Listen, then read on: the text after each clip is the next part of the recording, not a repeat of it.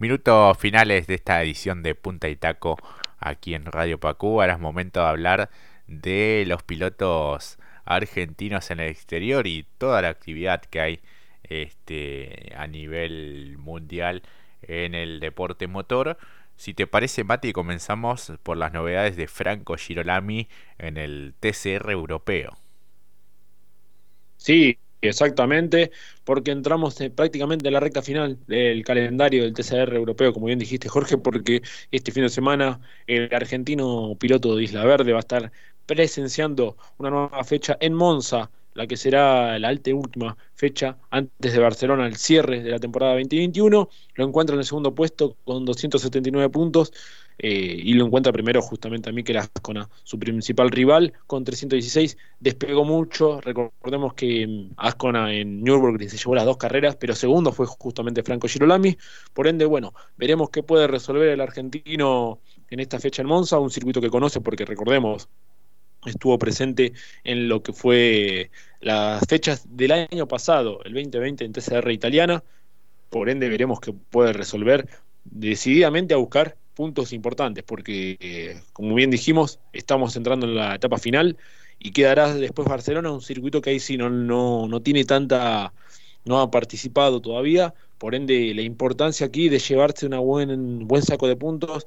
fueron muy regulares los dos pilotos, Mikel Ascona y Franco Girolami en toda la temporada. Eh, uno ve después el puntaje con el tercero, que es Niels Langveld con 228, muy por detrás hay una diferencia muy amplia, recordando la distribución de puntos de cada fecha, sabiendo que hay dos competencias por cada fin de semana, la diferencia que han sacado estos dos pilotos, tanto el español como el argentino, es bastante amplia con el resto. Y lo dicho, eh, quedará por ver en lo que es esta primera temporada de Franco Girolami, como siempre recalcamos, primera temporada oficial, porque si bien ha participado en el TCR italiano y en el TCR eh, europeo el año pasado, pero fue con algunas presentaciones en particular, incluso haciendo de, sustituto junto con el Bebu, y bueno, el guiño del Bebu al equipo justamente PSS Racing Team, el equipo macedonio, le permitió, le abrió las puertas a, a Franco Girolami que ha sido campeón, recordemos, en lo que es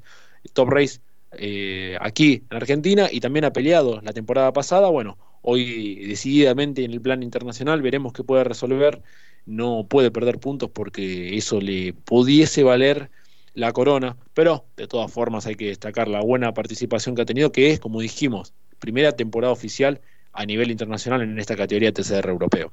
Además con grandes actuaciones, grandes maniobras, me encanta cómo se vuelve loco el relator este, en la transmisión oficial, ¿no? Con cada una de las maniobras de, Franco Girolami.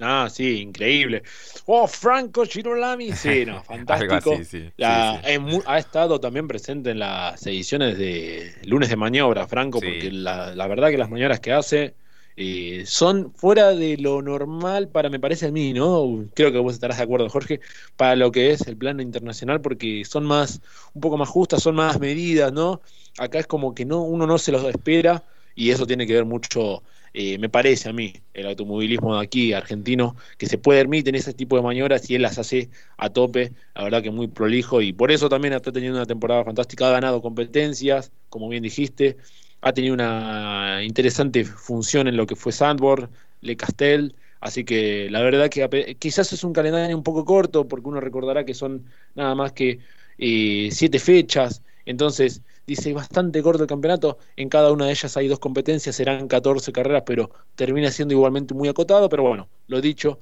y no no, la verdad que no ha tenido problemas a lo largo de la temporada, pero bueno, Mikel Ascona mejoró mucho en rendimiento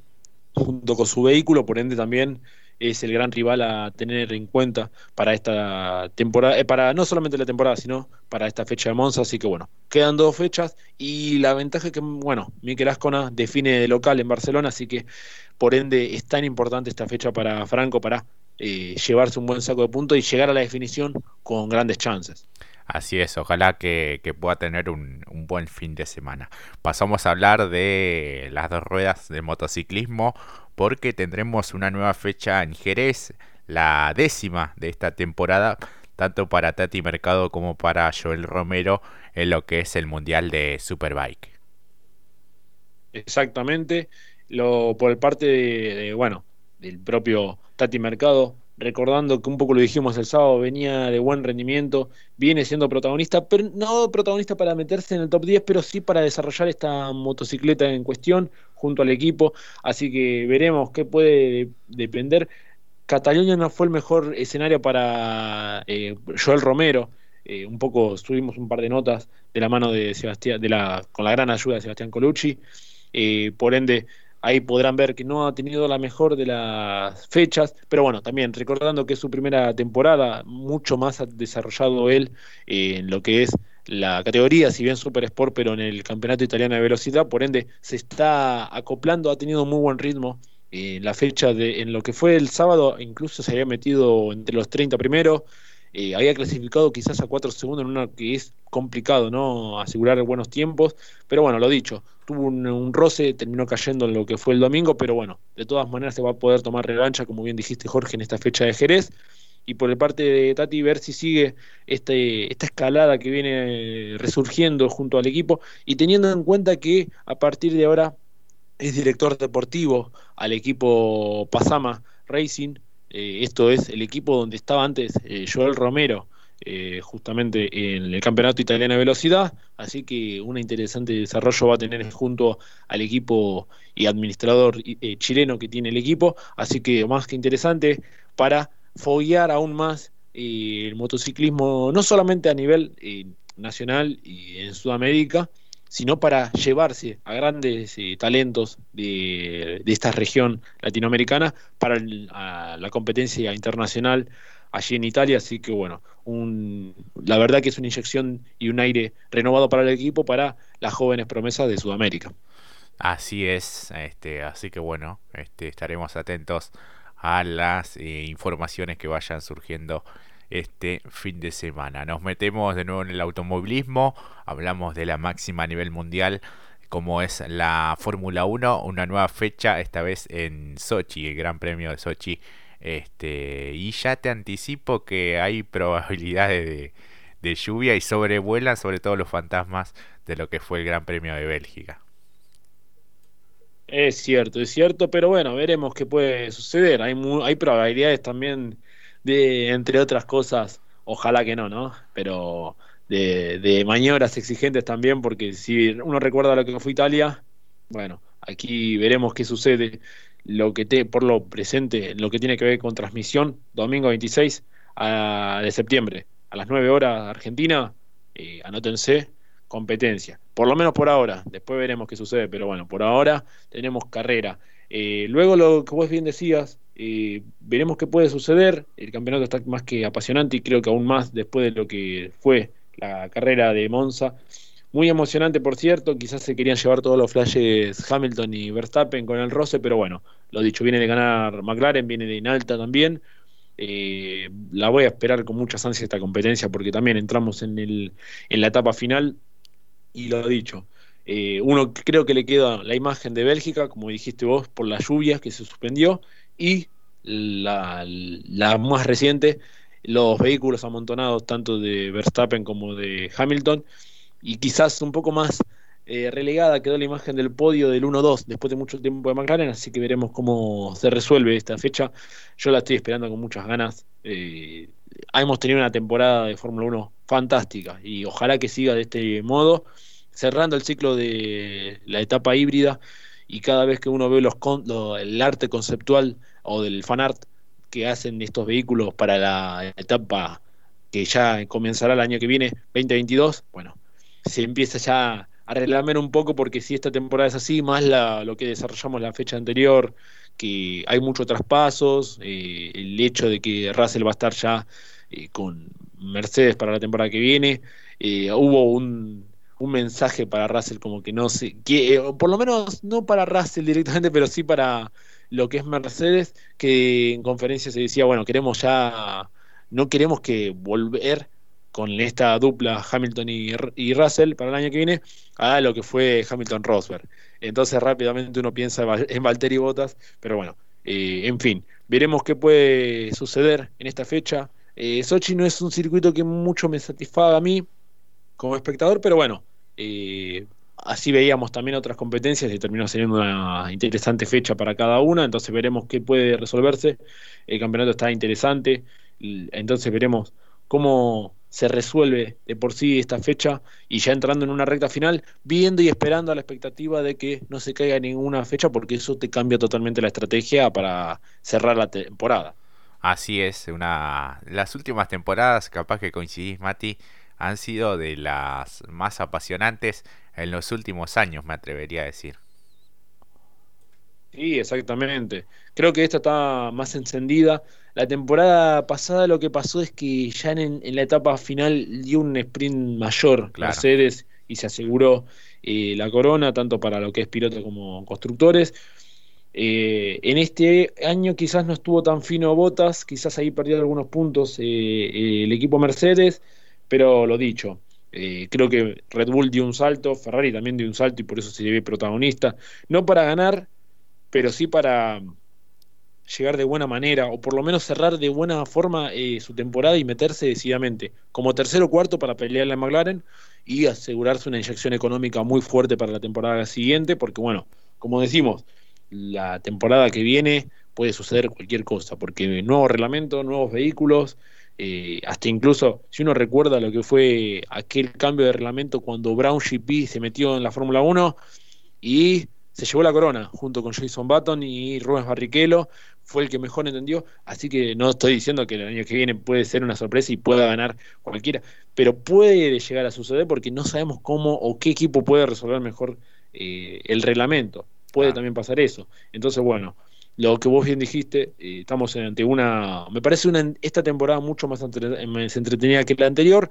La anterior tuvo dos cuestiones, una muy buenas carreras y fue un 2020 eh, que queremos dejar atrás, pero lo que fue deportivamente, eh, por lo contextual digo, ¿no? Sí. Eh, año de, pandemia,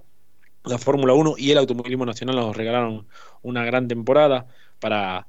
despejarnos y esta temporada que se está saliendo un poco, vuelve un poco más la gente, nos entregan un espectáculo enorme, y para la Fórmula 1 es muy bueno, pero recordemos, eh, no queremos, eh, como dijimos, automovilismo de demolición, para eso si no vamos a otro tipo de deporte. Queremos Fórmula 1 en su mayor esplendor, es cierto que la batalla es entretenida, pero no queremos lamentar eh, alguna desgracia y tampoco hay que jugar con la suerte. Por ende, a nivel espectáculo ha sido muy maravillosa esta temporada. Me gustaría que se mantenga ahí sin lo que sucedió en Monza eh, ojalá que la FIA eh, este fin de semana agarre o dialogue de buena manera con los pilotos que se han visto más enroscados en una batalla fiera, eh, pudiesen bajarles un poco los niveles para que no tengamos que lamentar, quizás, voy a decir esto, lamentar un pescar, por lo menos, ¿no? Eso. Lo otro no, lo, no lo mencionamos porque no lo queremos ni mencionar por una cuestión de cómo es el mundillo. Pero bueno, eh, veremos qué puede suceder en Sochi. Va a ser una gran fecha, me parece, para mí, pero hay que ver qué puede salir desde el espectáculo porque no es un circuito que es complicado para el sobrepaso. Claro, sí, sí, sí. A propósito de estos últimos incidentes que hubo entre Verstappen y Hamilton, eh, quien sí va a hablar es el presidente de la Asociación de los eh, Gran Premio. Hablamos de Alexander Gurz este, bueno, en tomar un poco la, la posta y, charlar en la previa de esta competencia con los dos pilotos a ver si bueno llegan a algún tipo de acuerdo para mantener este, la rivalidad obviamente en pista pero sí bajar un poco los decibeles para no este, tener que lamentar consecuencias mayores no no hay que jugar con la suerte ni con el fuego así que bueno esperemos que, que esta fecha sea un poco más